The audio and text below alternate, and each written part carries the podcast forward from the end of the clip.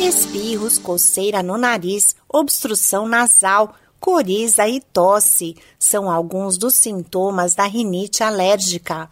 Os casos são mais frequentes nesta época do ano, pois além dos agentes causadores, o tempo mais frio e seco também pode irritar as vias aéreas.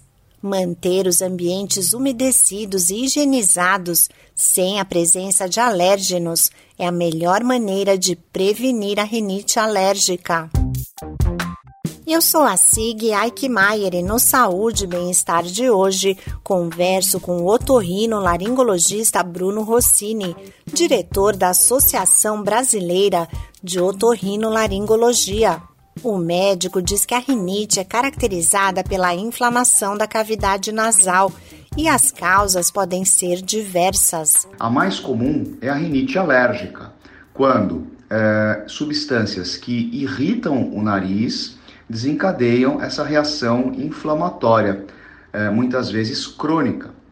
É, na maioria das vezes, o que nós vemos é que substâncias como pó, cheiros fortes, pelos de animais domésticos levam à irritação nasal, causando o quadro é, de rinite que tem as suas crises propiciadas pela exposição a esses agentes. Os casos de rinite alérgica geralmente são crônicos, mas a infecção também pode ser aguda, provocada por vírus.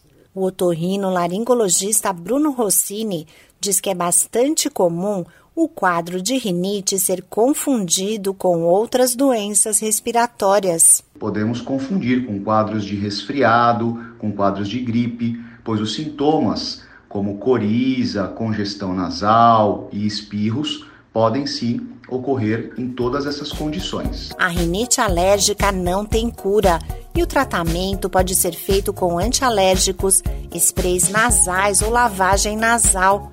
O uso de antibióticos pode ser recomendado pelo médico quando o quadro evolui para uma situação infecciosa, como a sinusite. Esse podcast é uma produção da Rádio 2.